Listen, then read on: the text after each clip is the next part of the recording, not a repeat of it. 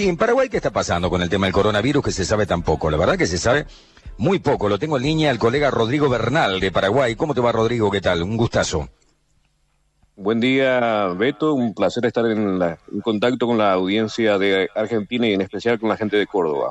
Bueno, te escuchamos perfecto, como si estuvieras en el estudio, te cuento. Bárbaro, realmente.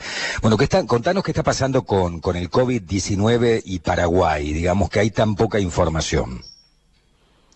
Correcto, Beto, te comento que aquí en Paraguay estamos en el día 197 de esta cuarentena que se ha decretado el 11 de marzo pasado y de momento hay una cifra bastante elevada de 34.828 casos confirmados por coronavirus en Paraguay. También la cifra de fallecidos ascendió considerablemente en los meses de agosto y septiembre. Se habla de un total de 705 fallecidos, desde el día 11 de marzo, cuando se registró el primer caso. El 7 de marzo en realidad se registró el primer caso, pero desde ese primer día hasta hoy se llevan contabilizados 705 fallecidos y también se habla de un total de 19.257 recuperados.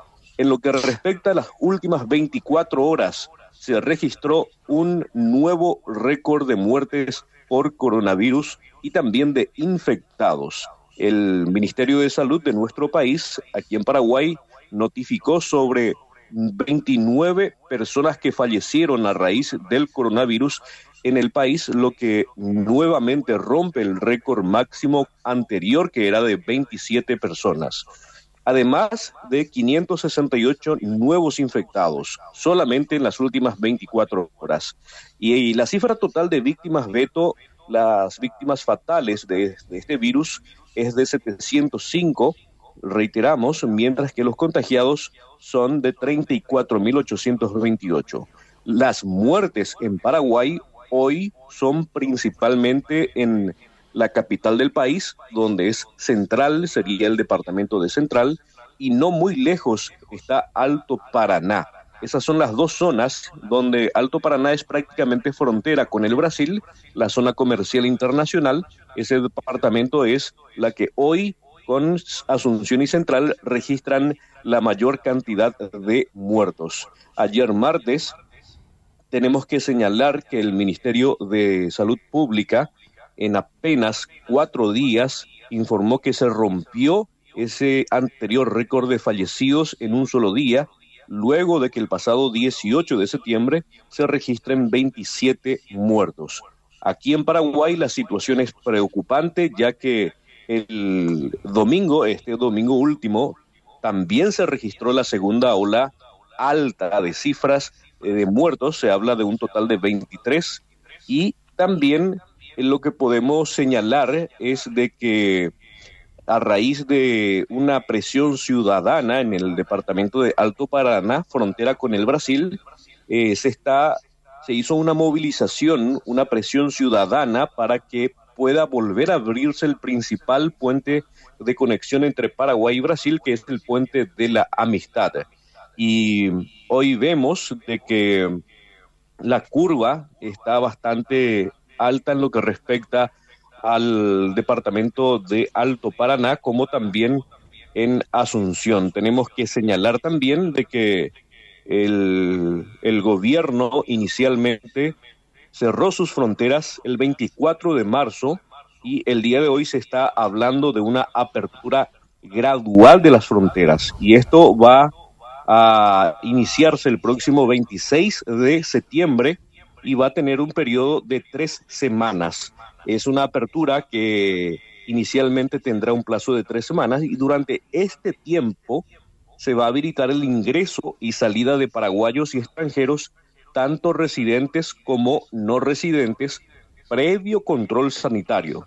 Y sobre este punto, Beto, quiero mencionar que también se prevé un equipo, se va a instalar un equipo de control, eso en el paso fronterizo del puente de la amistad, para que podamos, se pueda tener todos los detalles en cuanto a la gente que está con casos positivos.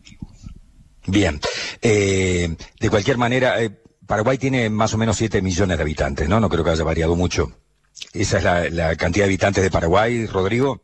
¿7 millones? Asimismo es, Eh, inicialmente podemos señalar también, en Beto, de que esta cantidad que mencionaste es la cifra de habitantes en Paraguay y, podemos también eh, decir de que los primeros meses no se ha registrado eh, la cantidad eh, como en otros países se, se daba. Por ejemplo, en Paraguay, tres casos por millón de habitantes se registraba en cuanto a, casos confirmados por coronavirus.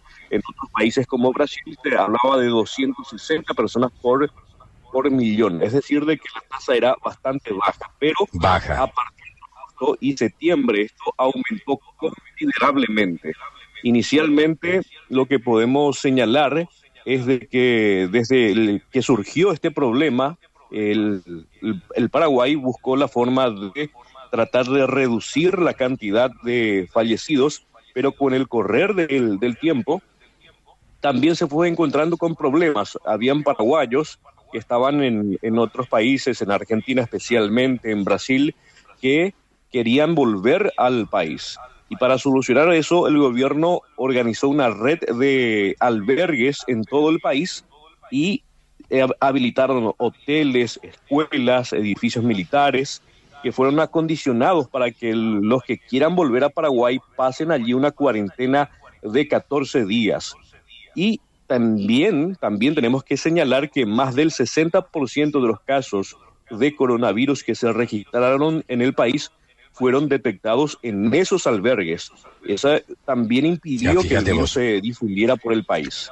Eso es lo que, eh, en materia de, coronavirus, lo que se da en estos albergues. Ahora, el Estamos con poquito... económico. Sí. El impacto económico, ¿cómo fue con tantos días de cuarentena? La cuarentena ha sido restricta y restricta, todo el mundo se ha quedado en su casa, había gente que no laburaba, la gente de la administración pública trabaja, no trabaja en Paraguay. ¿Qué ocurre en Paraguay con respecto a la gente? Concreto, por favor, Rodrigo. Bueno, eh, la gente está trabajando de vuelta. Hubo, se habilitó diferentes fases, cuatro fases inicialmente para que el gobierno pueda evaluar cómo se iban avanzando las fases. Y en este momento estamos en la fase 4 en varias regiones, donde la volvió el trabajo normal, pero con medidas eh, eh, higiénicas que la gente debe de obligatoriamente de realizar el lavado de manos, el uso de alcohol en gel, el uso de tapabocas, las instituciones públicas están eh, trabajando, pero con una mínima cantidad de personal ya se está en este momento dando un brote que a consecuencia de la circulación comunitaria que existe en el país, la gente aparentemente hubo una relajación, lo que eh, dio la consecuencia en un alto impacto en cuanto a la, a la cantidad de contagiados. Lo que podemos señalar es de que hubo un golpe bastante fuerte a, través del, sector económico que no estuvo trabajando durante dos meses de confinamiento en donde no hubo prácticamente salida y las salidas que había solamente eran para salir a comprar alimentos y eh, remedios que se estaban dando. Ahora la circulación es prácticamente normal, pero en la ciudad donde yo resido, a partir de las 7 de la tarde, la restricción vuelve a fase cero debido a que hay una, un aumento considerable de la cantidad de contagios en esta parte del país, Beto.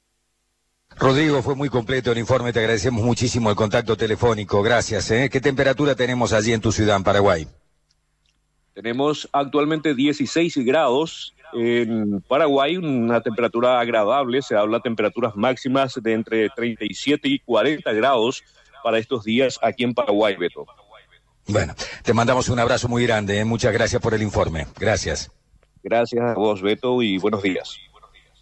Buenos días, Rodrigo Bernal desde Paraguay, tirando un panorama muy completo, por cierto, de lo que está ocurriendo con el COVID-19 en Paraguay. Ayer eh, llamó un oyente y dijo, che, ¿qué pasa en Paraguay? Que no sabemos nada de Paraguay, no se dice nada de Paraguay. Bueno, ahí tenés el informe de Paraguay. ¿eh? Ya sabemos que está ocurriendo en Uruguay, sabemos